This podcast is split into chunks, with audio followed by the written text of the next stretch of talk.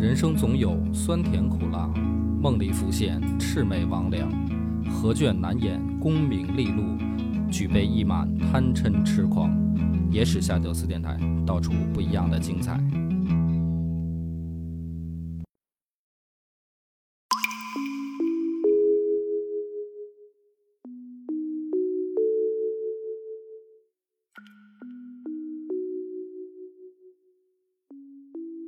大家好，欢迎收听《野史下酒》，我是主播恶霸波。新佛，咱们这一期是调剂节目，好长时间没讲这个《异人录》了。那我看有评论留言，这个呼吁我，啊，说想听一期这个《传奇谈》或者《异人录》的，所以咱们也做一期调剂节目。嗯，其实《幼阳杂俎》这本书。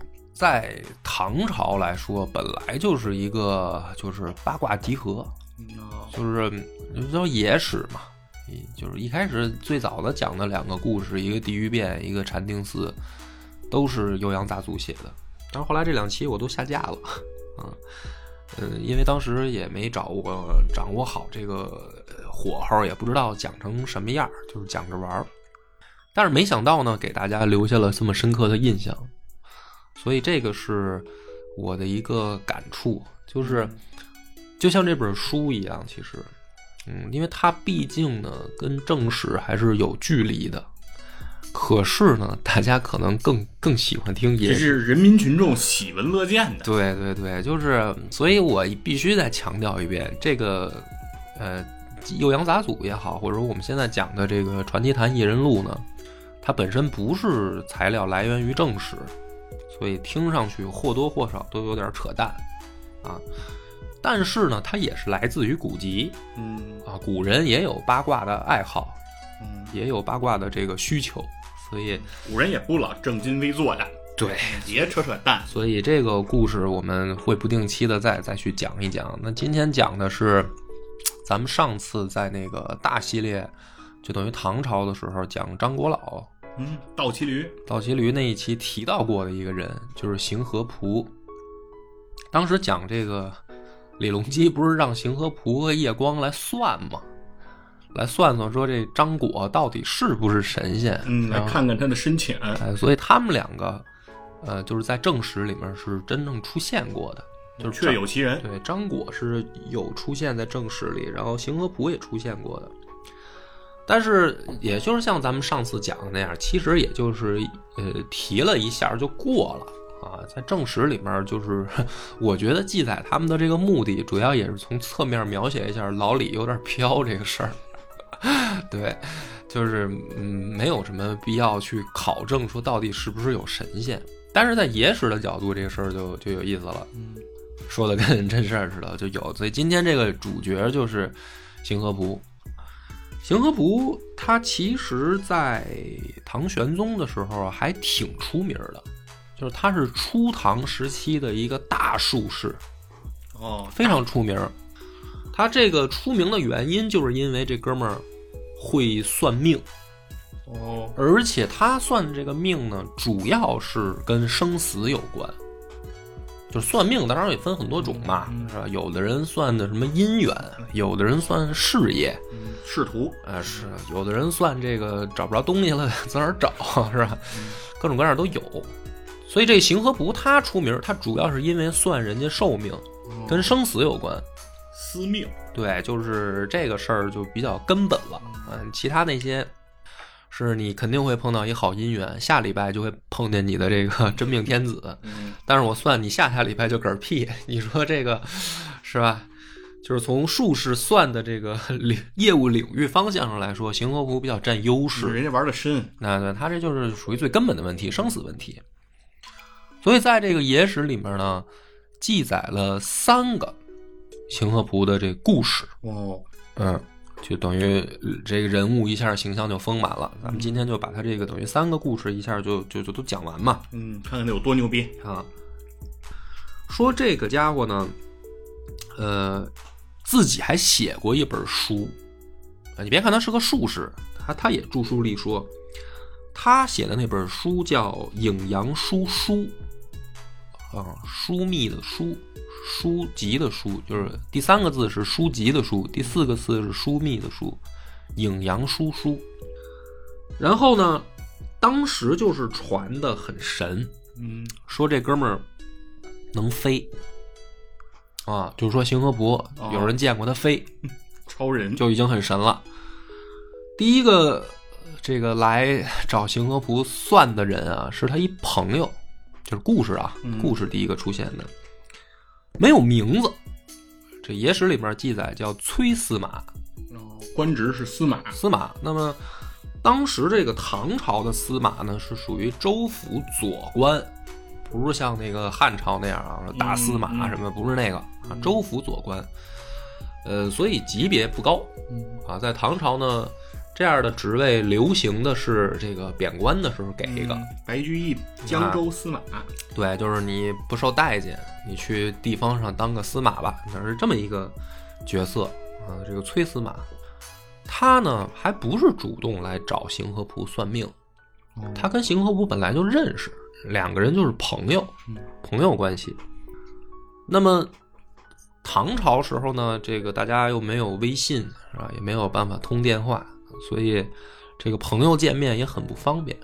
有一段时间，这个哥俩就算失联了吧，啊，联系找不着谁谁了，联系不上。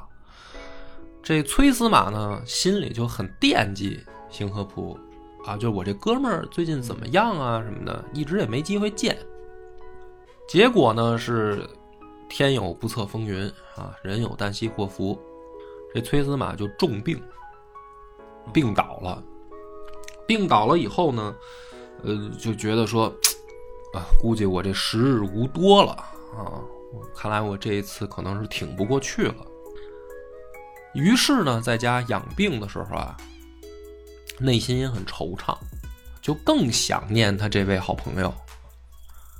有一天呢，这个崔司马在自己的卧室睡觉，就听见自己这个卧室床床榻的这个北墙，有人好像在敲挖的这种声音，就跟那装修似的。当然，叮叮咚咚啊，叮叮咚咚，就感觉有这个工具在墙上敲。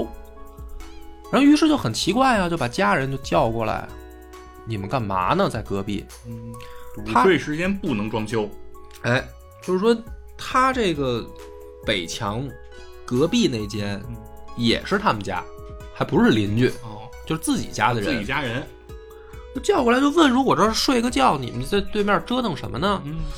家人呢就很莫名其妙说：“嗯没有凿墙啊，嗯就是你这哪儿是病重了，出现幻觉了吧？可能。”这个崔子马呢就觉得说：“这我明明听见，我就在这儿啊，啊，对吧？我就这床边上就是墙，我我亲耳所听我亲耳所听，你们不承认还说这个情况呢，持续了好几天。哎，这个崔司马就觉得不对劲了啊！这个故事到这儿就进入了一个是吧，有点诡异莫测的情节了。说是突然啊，有一天，这崔司马就感觉这墙上这个动静特别大，咣当一下啊！平常可能都是小打小闹，叮了咣啷，叮了咣啷，这么敲敲打打的。嗯因为这这突然咣当一下呢，就感觉这墙可能都震了一下，动静很大了。那那还不起来去看看呀？哎，他看呀、他趴墙上就看啊、说看到一个米粒儿大小的眼儿，这墙漏了，凿一窟窿，凿一窟窿。这个米粒儿大小的眼儿，没过几天，变成了盘子一样大小，我就越来越大嗯，啊！自己这个等于什么脑袋都弄过去了？对呀、就睡觉旁边那墙上裂一洞，裂一洞呢，这个崔司马就从洞里边就往外看，嗯，结果看到的呢不是隔壁，哟，不是那屋，哎，从这个洞里看出去，看到的是室外，一片旷野似的这么种室外，就相当于开一窗户似的，你知道吧？但是这个窗户的对面连接的嗯是另一个地方。然后呢，这个时候崔子马就探着头啊，就找啊，说这是哪儿啊？因为他人出不去嘛，他可能头能稍微探出去点就看见前面啊有几个工人，明显就是施工的。哦，这几个工人呢也能看见他，就等于两边的人能通过这个洞啊，互相看到对方交流。这崔司马就说：“哥儿姐，你过来这问问这是什么情况啊？嗯干嘛在这儿凿一洞啊？这凿我们家来了都。”这哥几个过来说：“哎呦，崔司马，不好意思啊，打扰了，认识啊，认识啊，知道这是他们家。哦哟，说，哎呦，说你你认识我，你还怎你怎么回事儿？嗯说我们几个呢，就是这个听吩咐办事儿，谁让我们在这儿开洞呢？邢大人，他们叫邢真人，就是他这好朋友邢和仆。嗯说邢真人让我们在这儿开个洞，我们呢就是按他的命令在这儿挖。嗯哟，说那这个我这朋友看来现在这个道行深了啊 啊，这属于属于隔空视频电话了，给我这是挖过来了。然后呢，这话音刚落啊，就看见远处来了几个开道的骑士，骑着马骑着马的啊，就说：“他都闪开了啊！”一边跑呢，一边往这个洞这边啊赶的时候呢，就说：“邢真人过来了。”然后再往下等一会儿呢，就看见邢和仆坐着这个小监宇，就是这种小小小轿子小轿子啊。当然不是像咱们想象那个明清时代那种嗯带带帘儿带座儿的，就是那种抬着的。然后呢，穿的仙风道骨，哎，戴着这个白纱帽，摇着这个五方扇，几个人把他就抬过来了。抬过来以后呢，两个人就打招呼啊，就是说：“哎呦，兄弟，好久不见了。”说这这是什么什么道法啊？邢和仆呢说：“哎呀，我啊也确实想你了，我帮你算了一卦。你今年按说啊寿数就将近，嗯你就该死了。但是呢，我这个通过不懈的努力啊嗯，我帮你又争取了一段时间，哦延长了，哎，我延长你的寿命了。那么，呃，我挖这个洞呢，就是告诉你一声儿啊啊，因为古代通信也不发达嘛，就是相当于我告诉你一声儿，就是告诉一声是吧？对然后就凿就给人家凿一洞啊。好，说这个眼下呢，你也不用担心了啊，你这病应该没有什么大碍啊，你要放心，没什么事儿的话呢，我也比较忙，我再让他们把这洞给你填上啊。我的妈呀！哎，结果是什么呢？就是这个说完了以后，墙壁恢复如初。可能那边啊几哥几个这工工人就又上砖给这给这漆上了，漆上了以后没过多久呢，崔司马这病真的就好了。这第一个故事到这儿就结束了，啊，这这反正我觉得古人的想象力啊很神奇，是，是吧？就挖挖了好几天，填上一会儿就没啊，填上一会儿就没了。但是不是？我我觉得神奇不在这儿，你的注意力怎么跟我不一样呢？嗯它有两个我觉得比较好玩啊。嗯第一个就是，呃，他能想到说这种，嗯，怎么说超越空间的连接嘛？嗯啊，就是说我们能想象，比如说啊，对着镜子看到什么古人啊，嗯我说的是古人，比如说嗯对着镜子跟咱们拿着手机一样，看到远方的谁谁谁了，嗯这种的野史里面出现比较多。至少是一个介质。对，它需要一种比如说工具，嗯然后我能看到远方的什么什么人，嗯这就相当于仙术嘛，嗯是吧？道法也好，这种的比较多。但是像这种就是说我就是给你打出个洞来，咱俩就连接上了这种啊，也不是没有，比较少。嗯，一般要么打一个洞呢，就是什么呢？就是我连通了一个空间，然后我能去。嗯《聊斋》里面也这么写嘛。但是你大家注意，这是唐朝，这是唐朝人写的，这还不是清朝人写的。这个比较牛逼，这个想象力，甚至都不像想象力，是吧？就是说这东西有没有可能做到呢？嗯，难说，嗯，难说。因为很难想象，所以有可能是真的。啊，对啊，就是因为很难想象嘛。漂亮，第二个就是他这看来能给人续命，这个就比较屌了，就是。你我算，首先我算出来你要死，嗯然后呢，我还能给你想招，我再给你续上，嗯，那这个就有有点厉害。就是说，它为什么能传开呢？当然，这也是我觉得就是得能续，这个能算出来那什么时候死才有意义。对你关键就是这个。你要是说给人墙上挖一洞，说兄弟你死定了，然后对，明儿明儿就完了，明儿就完了，你这墙我再给你填上，你这就是属于有点找抽了啊。对，我觉得他得他得能给人续命。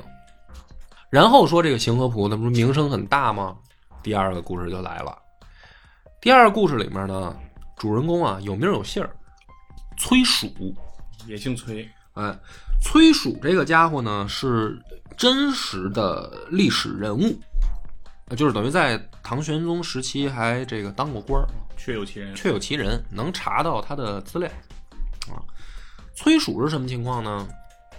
说后来这个邢和仆不是名气越来越大吗？就是决定啊去终南山隐居。妈说是隐居，搞得这个整个长安可能没什么人不知道啊。大家听说他去那儿隐居呢，都跟着去。就是我们也在半山腰，我们也弄一小草房子，沾点仙气儿。沾点仙气儿。哎，万一这不是邢邢大师一高兴，传我们一首闪电五连鞭什么的我的天，啊，这个多好。那么，讲武德呀，呃，就是崔曙呢，也是其中之一。哦，也去了。就是他也是跟着邢和仆去，我觉得这也不叫隐居了啊，就是去这个旅游开发区里面也弄一个地儿啊。而且他们两个还是平常有交往的哦认识。啊，认识，就是你你也可以来我我这儿做客什么的。那么这个故事是怎么回事呢？随着邢邢和仆的人越来越多，跟着去的人越来越多呢，他也不见外啊，他也是我这定期呢我就开 party。你们反正也不是就是为了我来的嘛，我定期就开 party。有一次呢，突然啊，说咱们这周的 party 啊，有一个重要人物要来，就是原本呢可能就像咱们这个公社沙龙一样，就是啊，谁愿意来自愿报名啊？来了以后可能就是，是吧？听老袁讲一讲什么的。哎，突然有一天说了，说这今天咱们要来一大 V，得报名了啊，不是谁想来就来了，这个现场限流啊，就这么几个座位，大家得报名。然后呢，咱们各自准备啊，来这个客人好吃，啊，呃，咱们得这弄点山珍海味的，还弄好。所以呢，说，呃，有这个现场预约的朋友，请自带酒水，啊哦，带菜肴，带吃的来带，吃的来。对对对，无关人员谢绝入内。谢不但谢绝入内，而且是请回避，哦，因为他围他也不让围观，啊，他是露天的嘛就是，我练习看看也不行，不可以啊，你你你躲开远点儿。而且这个时候的行和仆，因为上一个故事里边你就听得出来啊，他是有随从的，对，他周围有跟班儿。对有人抬着吗？还有嗯骑士，这对，下去不小了。所以到终南山的时候呢，这个家伙的排上就更大了、嗯，啊，所以他是有清场能力的。就是他们聚会这个地儿，周围的人就是都都直接就躲开，就别、嗯别站着，别站着。嗯，那么这个崔曙呢，是有幸得到了这个进入场地的这个资格，他能进去参会。于是这一天 party 的这个时间到了以后，哎，大家都都走了嘛，私下里面就是其他的无关人员就都躲开清了，就剩下这个宾客在。到这个五八晌了，真的就来了一个怪模怪样的人。这个人长什么样呢？说啊，这个五尺来高。哦，啊，面阔三尺，五尺来高，面阔身高五尺，对。脸。对，三尺宽，说这个脑袋呀，嗯。就占了小一半儿啊，这个比例就是一大脑袋，嗯。哎，然后呢，这个家伙穿了一身鲜艳的红色衣服，嗯，呃，脸色发青，睫毛很长，嗯。啊，古人这个描写呢，大家可能不太能想象啊。我给大家解释一下，明白？你可以把它想象成一个长成了 Q 版的人物，是这个脸和这个身高啊，对。像机器猫一样，哎，你就把它想象成机器猫，就就啊，这么一小胖子就来了，他面色发青，嗯。手里面还拿着一个护板儿，他横着拿，他不竖着拿，他横着拿。然后这哥们儿就进来了，进来以后呢，就跟这个邢和普两个人啊谈笑风生，俩人就聊上了。聊上以后呢，在座的宾客就是听不听不懂他们在说什么，哦，说的是外语，呃，不是外语，说的是中国话，哦但是不明所以。哦，哎、这种情况也比较难想象。嗯但是好想象，就是上高数课嘛，对你可以都是中国话。对我一个文科生来说，有的时候对于我上理科课程的时候，什么尤其是数学课的啊，我说大学啊，就是有这种感觉，每一个字儿吧，我都能听清，我都能明白，但是合一块儿我就不懂了每。个字儿都认识哎，他们俩这个聊天的效果就是这样。啊。那么这个效果导致什么呢？在座宾客就很无聊，嗯就只有你们俩能聊嘛。嗯我们也插不上话，我们也听不懂，嗯我们也走好像也不太合适。就是说，这个入场的机会这么难得，嗯，走吧，好像有时候有点可惜是啊，觉得好像这个不该走。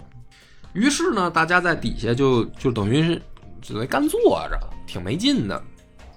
这个崔曙呢就烦了，说这这你们俩这聊到什么时候啊？干脆啊，我呀，我出去转转。啊那他起来走过，准备就是往外走的时候呢，就引起注意了嘛。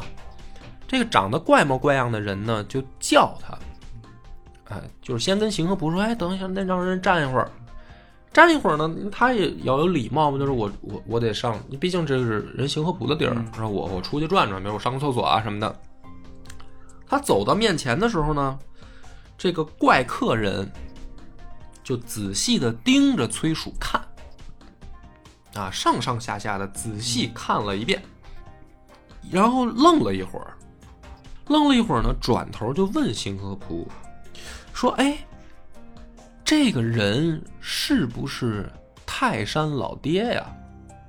就是又是没头没脑，他们俩都说了嘛，之前就说他们俩字儿都能听得懂，但是大家都不知道聊什么。泰山老爹，泰山老爹，嗯，邢和仆说：“哎，就是，哎呦呵，哎，说就是，还这边还答应啊？对，就是说你说的对，他就是。啊，捧着聊啊，然后呢，这个怪客人就说：‘哎呀，时光如梭嘛，物是人非哈、还感慨一番。’两个人呢又开始说，接着说是听不懂的了啊。这崔叔一看没什么意思嘛，就说那我就出去了啊，就打完招呼了嘛，也算就走了。但是实际上，这个泰山老爹是怎么回事呢？他在这个历史野史啊，还是野史，野史里面也是一个有名儿的人物。哦，他不是神仙。这个故事呢，啊、说的是汉武帝的时候，有一次这个出去游猎，路过泰山附近。嗯你听这故事就瞎编啊，就是反正你就这么听吧。行反正这汉朝时候就出名了，嗯就在田间地头啊，看见一老农民，看见老农民呢，打远处啊，就看见这老农民冒光，头上啊蹭蹭冒白光。哎呀，这这皇帝就惊了，说这个赶紧过去看看怎么回事啊。进到前面一看呢，是一个老农民在那耕地呢。耕地的时候呢，就是说说这个仔细一打量，发现这老头长得呀，有点返老还童那劲儿，就是个老头儿，但是呢，首先皮肤很好，嗯保养的不错，而且精神状态不一样，很有劲儿。于是呢，皇帝就很好奇啊，啊，您身上冒光这个，要么就是被辐射了，对，要么他就是神仙呗，反正有异象，反正肯定不是正常人。嗯问问吧，就是说那个你是怎么回事啊？老头说呢，说我不是神仙，我先给你一个你能听懂的答复，我肯定不是神仙。嗯，说老夫我呢，八十五岁的时候啊，就是已经不行了，即将寿终正寝。但是说这个有奇遇，我碰着了仙人，仙人呢教我了一套方法，能让我辟谷。不吃不喝，哎，不吃不喝啊，这个在道家里面不新鲜啊。现在也有人这个辟谷嘛，说不光辟谷，仙人还给了我一个宝枕，枕头。睡觉了，哎，这个枕头里面呢放了很多东西，我呢其实也说不太清楚这个各种东西是怎么回事儿啊，就跟这说手机会用吧，打开以后你还看得懂吗？看不懂了吧？呃都是电路板啊，就是这意思。枕头我会用，睡觉嘛谁不会？但是说它怎么做出来的我也不知道，反正神仙就让我枕着睡觉，然后辟谷。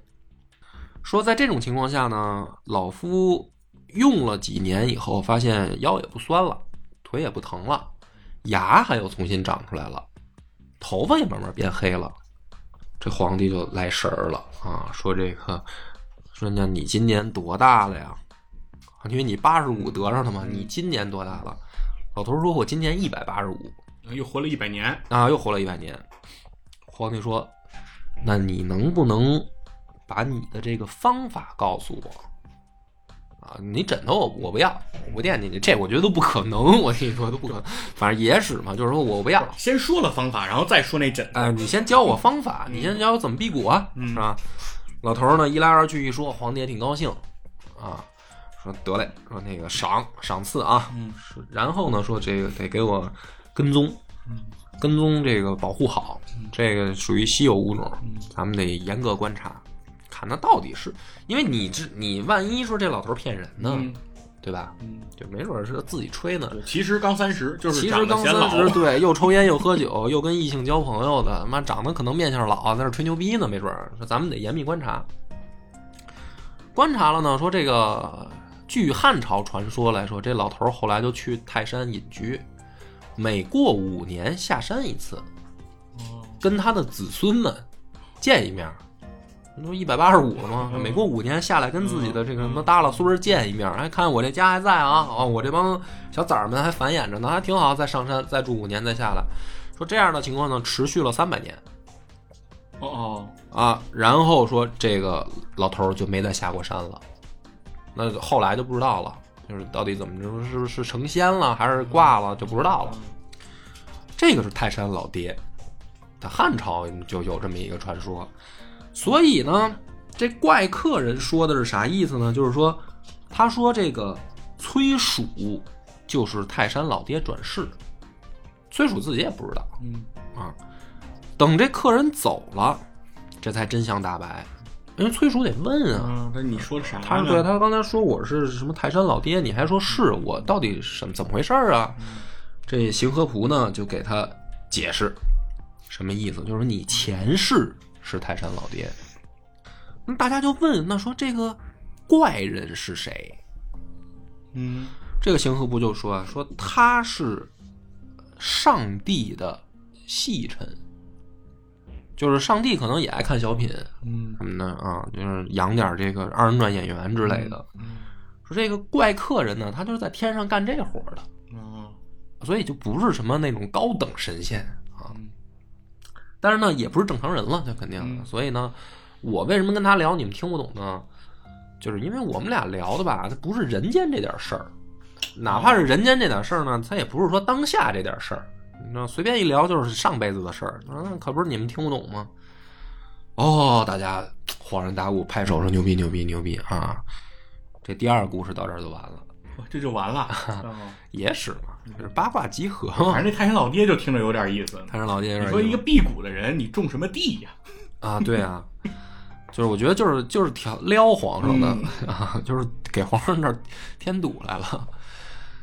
这个两个故事呢，因为他是唐朝人写的，嗯他写的呢就是说有两个故事的联系，就等于汉朝时候的故事，他给联系到唐朝来，而且呢，等于还找了一个真实历史人物作为这个背书。背书主要角色，这个感觉就像什么呢？就像比如说咱们哪天要是公社开沙龙，老袁说今天清场得报名啊，然后请来了一位这个怪客人，是吧？怪客人说是我是谁呢？我是李白。哎，然后比如说指着我说说哟，这这不是杜甫吗？是吧？就是这种感觉了啊，大家大家理解一下就可以了 啊，就是上辈子啊，可能。嗯然后咱们讲第三个故事啊，第三个故事也有点意思，这就是真算命了，哦也有历史人物，这个房管，房管是谁呢？是这个李隆基，这不是后来安史之乱逃到四川去吗？这个房管就跟着他跑过去了，跑过去以后被封为宰相，就是同平章事。嗯啊，是这么一个人，所以这是等于历史名人啊。虽然这个安史之乱以后的人，大家一般都不记了嗯啊，就是主要记这个杨玉环小姐死之前这点事儿啊。杨玉环一死，后面的人还不重要的。但是实际上，在唐朝，这个家伙还是一个名人那肯定。啊，就等于说这个部级官员以上了，这这这种这种感觉。他呢，有一次非得求着邢和仆给自己算命，就是反正咱俩没交情。你说前面那俩呢，是是属于有点交情，一个是朋友嘛，另一个说也起码能参加宴会的这种。这个房管是有名儿，但是没交情。哎，邢和仆说那也行吧，你既然求到我了嘛，是吧？你这个身份我也值得给你一算。算了的结果是什么呢？说你啊，呃，东南发迹，西北这个运中，哎，就是那肯定算的这个，我觉得就有点官运的意思了啊。就是说你东南发迹，西北呢这个运就中了，对角线，哎。然后呢，说你死的时候啊，这个地儿我给你描述一下。嗯，我觉得我之前说了，行横卜主要算生死，是你死的这个地儿呢，非管非寺嗯啊，有什么这个特殊的这个标识吗？有，说应该是在你的途中啊。他为什么非馆非寺呢？因为古人是这样，他不是说到咱们现在住酒店啊，管驿啊有馆驿也有寺庙，寺庙也可以那个哦借宿嘛。啊，说你是在途中啊，但是非馆非寺。那么你死的这个地方虽然在图中，还有具体的说，你那顿吃的应该是生鱼片、哦哟，刺身，哦，哎，而且呢，应该死在秋瓷板儿里。秋瓷就是咱们现在新疆库车嗯这一带啊。嗯之前我还念白字儿，我给念龟兹嘛，龟兹嗯秋瓷这改过来啊，嗯秋瓷秋瓷产的木板儿里，死在这里，就是你棺材、哦，啊，是用这玩意儿做的。这个卦呢，到这儿就算完了。哦，每读到这种情节的时候呢，我这个人啊比较喜欢代入，嗯我就想了一下，说如果我是房管，嗯，那你首先呀，先得把生鱼片给戒了，对，就是说，如果他这已经给我描述这么具体了啊，嗯，那我就借几件事儿呗。对第一个，我不出差，对，家里我蹲，我不对，我就蹲家里，我宅了啊。第二，我不吃生鱼片。第三个，我旅游我也不去新疆，对我见着新疆的木头，我就是哎，我拉走，我对我就一切新疆的东西我都不沾，那我是不是就死不了了呢？对呀，要这么说，不就是这意思吗？可以哎破啊，而且好处是什么呢？哥们儿有官运，你看他说了，他说我这有运，东南，对，然后这个止于西北嘛，嗯那我还可以有选择性，比如说啊，皇帝让我去东南，我就去，我就去；你让我去西北，我就不去，我就辞职，我就赖着不走。那你看我这一辈子，基本上如果要是这么着来的话，那我是不是就是荣华富贵且长生不老？就是我，如果我是房管，我肯定会这么想。对啊，后来呢，这个房管实际上呢，它就在历史当中真实的是什么呢？呃，先从元州到了汉州，啊，嗯就是从这个应该是等于湖北的宜春吧？啊，宜春是湖北吗？呃是是吧？是，然后汉州就是广汉嗯啊，然后后来呢又去了这个阆州，阆州应该就是四川阆中，嗯哦就是它有这么一个行进路线。嗯然后呢，大致来说啊，还不错，还不错。就是呃看来行河图这个官运的这个事儿算的还比较准，是东南方向有官运嘛。嗯但后来呢，没想到这不就爆发安史之乱了吗？安史之乱的时候呢，也没事儿，他不是往西南跑吗？对，四川嘛，啊，嗯这不是跟着老李往西南跑吗？哎，结果呢，李亨这不是在灵武自立了吗？老李就派他去去去灵武找找他儿子去，啊，这趟差，你这差必须得出，嗯啊，因为就是他关系到什么呢？就是不行，弄出来俩皇帝了，我操，这事儿有点大，你必须得出去拆，嗯。他还拒绝不了，嗯。拒绝不了呢，他去西北了。去西北呢，反正这官儿到这儿，到到西北也当官了啊啊，但是就是说这官运就到这儿为止了。嗯。到这儿为止也没事儿，就是说这个并不危及生命嘛，说我嗯官运就结束了，是。那也挺好，嗯。啊。返回的途中啊，嗯。就是说我不住这个旅店，嗯我也不住寺庙，那我住哪儿呢？我自己盖一个，我自己盖一个总行了吧？就是我躲不开嘛，我必须要走嘛。嗯那我我的旅途中，我就自己盖一个。好了，盖的时候呢，这个有一天啊，他就看这个工人啊那儿搬板儿，嗯搬木材嘛，嗯唐朝都是木质建筑嘛，嗯搬这板儿呢，他一看这个木板的花纹啊，有点意思。这个木头看来是好木头啊，哦上面这个花纹自成形态，那就是好好木材。嗯，比较好的木头了。他他就问了一句，他说：“这个木材是哪儿找的呀？”这个工人呢就说：“说，哎呀，那个您这是问了啊，问了，我们跟您说啊，说这个好东西，前段时间啊有这客商运过来的秋瓷的木材，漂亮，哎，一下就中点到了。嗯说这个我们现在都已经用上了，你这新房我们用了好多进去了已经。然后这个 房管说：“妈的，棺材嘛，嗯，棺材说用这个玩意儿，嗯我这房还没盖好呢，嗯，这啥意思？”刚说到这儿，哎，刚说到这儿呢，就是说说这个阆中刺史请客吃饭，去一趟呗。啊，吃什么呢？生鱼片。嗯，这个都赶上了，因为我觉得也是什么呢？很多年前算他一卦了，可能他也时间一长啊，这人啊都健忘，嗯，他忘了，他也忘了，可能今儿是他妈全想起来了。对，那明细了，呃，吃生鱼片啊，这个睡这个秋瓷木，秋瓷秋瓷板儿嗯，要完蛋漂亮，啊。于是呢，这哥们儿也挺逗，他说这样啊，这个人的命躲不开。哦，说如果真是让行军算准了，嗯，帮我拜托给这个刺史一件事儿，就是还是把我那个房拆了，给我做个棺材吧。既然人家都说了我要睡这玩意儿，我还就认了。果不其然呢，这顿饭吃完了回来，吃完生鱼片回来，哎，房管就死了。哦，就等于都让行河浦严重。那么这个呢，就等于记载在这个野史里面了，而且是记载这个湖史里。湖就是水湖那个湖，哦，哎，三个故事讲完，也是目前来说能找到跟行河浦啊相关又比较具体的三个故事。就是故事吧，它得讲个这个怎么说呢？起因那个时间、地点、人物、起因、经过、结果的，你不能说好多那种不成故事，就是说哎有个大仙儿可牛逼了啊，就是牛逼啊，这但怎么牛逼呢也说不清楚。这仨故事呢讲的还挺具体，嗯，对，前有车后有辙的，而且体现的这个侧重点还不一样。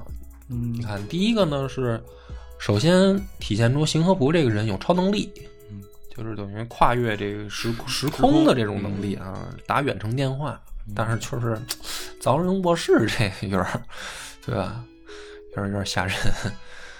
第二个就是他能这个跟神仙交朋友，嗯，人家认识上边的人，上边有人嗯啊。第三个就是说他真的是能掐会算，就是其准确程度是到了令人发指的程度。有的时候我在想这个问题啊，嗯如果真有这种大师，你要不要找他算？哎，比如说我问你啊，嗯比如说真有这么一大师啊，真能像行河浦本事这么大，能掐会算啊，嗯，你找不找他算？就是我还是刚才那个想法，嗯就是你要是能逆天改命，嗯我可以找你算；嗯你要说就告给我一通知，我就不去了。啊，那就看关系了嘛。那你看你给大师孝敬多少了？是因为因为你真的你给我一通知，我觉得这事儿我可能就会我我会很害怕，对吧？其实我们每个人活在这个世上，其实都不知道明天和意外哪个先来。哎，我就是这意思。所以就是说，你想不想知道呢？对对，如果你要是告诉我说，比如说我明天就那什么了，这事儿我还改不了，不是，就算不是明天，比如说告诉你二十年、三十年、四十年后，你想知道吗？我也不想知道。你也不想知道吧？我也是这么觉得。其实这种大师还挺恐怖的。对，因为等于给我脑袋上挂一倒计时啊。对，他就是这个问题，就是说，哪怕这个时间离我还很远，我也不想知道啊，因为挺恐怖的这个事儿。可能啊，我不知道，也许下礼拜我就出事儿了，但是我这礼拜呢，我还能过得稍微开心一点儿。没错儿，啊，你说你要是告诉我，这哪怕说咱往长了说，五十年吧，嗯我能活到八十岁，五十年以后你在哪儿，怎么回事儿，怎么死的，你都告诉我了。哎呦，那我估计我后面这五十年我都过不好，我都得想着这事儿。啊，所以这个故事其实我觉得特有意思啊，就是我有的故事好玩啊，它能让你回味。嗯呃，这个故事的有，我觉得有意思点就在这儿。嗯前两个吧，我倒不是太在乎，尤其是最后这算命这事儿，我是留下了一个深刻印象。嗯，没错。而有一次，有一回啊，我打车我碰着一的哥，我应该没讲过这段儿。嗯这的哥呢上来就跟我聊，跟我聊啊，说这个自己如何如何的看透了，特通透。他什么通透呢？他就说我这个呃什么也不信，但是我呢，我我觉得什么都挺好。就是他不信说什么呢？就是我没有什么特别强的宗教信仰，嗯但是他为什么没有呢？他说宗教我其实已经通透了，哦，看明白了。对，就是看明白了。嗯啊，所以我不信，但是我觉得挺好。就是说，比如说佛教吧，佛教，哎呀，佛教就是劝人向善，我早就明白了，一句话我就点破了，挺好的，信不信无所谓。他这个态度导致当时我呢就是很烦这种人。嗯。啊，因为我挺烦这种就是怎么说呢，把一个把一个挺挺专业的事儿吧，到他嘴里以后，他他用这种错误理解，马上就给你解释出来呢，而且还是站在这种指点江山的状态，跟你跟你聊天儿。呃，后来呢，我再听他往下聊，我明白他为什么这样了。嗯他就说啊，他说他早年跟跟俩哥们儿嗯嗯出去旅游玩儿，说碰见过一大师。大师呢说就给他，他们就好玩的算命嘛，大师就给他们仨算。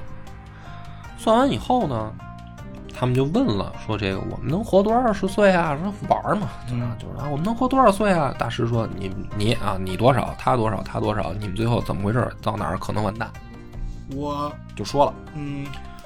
这的哥呢就说说挺多年前的事儿了。啊，当时。说后来这几年啊，我那俩哥们儿都是这么走的，就是好像大师还算准了，啊。所以我就明白他为什么说一开始那种假通透啊，他后来这话他没明说，但是我听听得出来他那意思是啊，我这个岁数吧还有。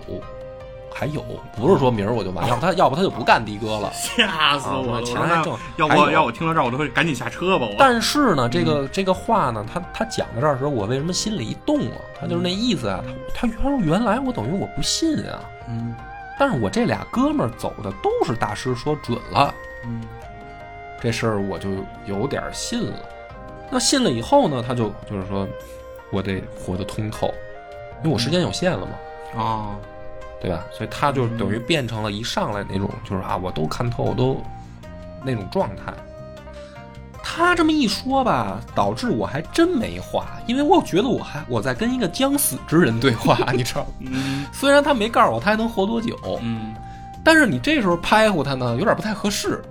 就是，就是人家那意思就是说我已经知道我什么时候要死了，然后我现在想通透点儿，你这时候你再拍过他吧，对，你就教育有点。贱了嘛，嗯所以我也不能贱。但是他这个话就让我印象特深，就让我联想起这个故事了。嗯至于这个世上有没有这样的大师啊，比如说邢和普有没有这本事，我估计没有，我估计没有啊。他要这么牛逼是吧？那个老李也不至于，也不至于他妈躲到四川去，那应该是假的。嗯，你说现实当中有没有这种大师呢？我也不知道。反正我碰到过这么一的哥，他给我讲了这么个事儿，他挺信，我也没碰见。芳儿后来有一天说他也有大师啊啊，我还没见着。说大师呢，最近因为这个疫情呢 也躲了，说等疫情回来的时候，这带我见大师一面去啊。等下次下次帆儿哥来了，说有兴趣的找帆儿哥问啊。我我也及时跟大家汇报，跟那个大师切磋完了以后，看给我算出能算出个什么来。今天的三个故事就到这儿就完了啊！感谢大家的收听，拜拜。我们的微信公众号叫“柳南故事”，柳树的柳，南方的南。如果还没听够的朋友，欢迎您来订阅关注。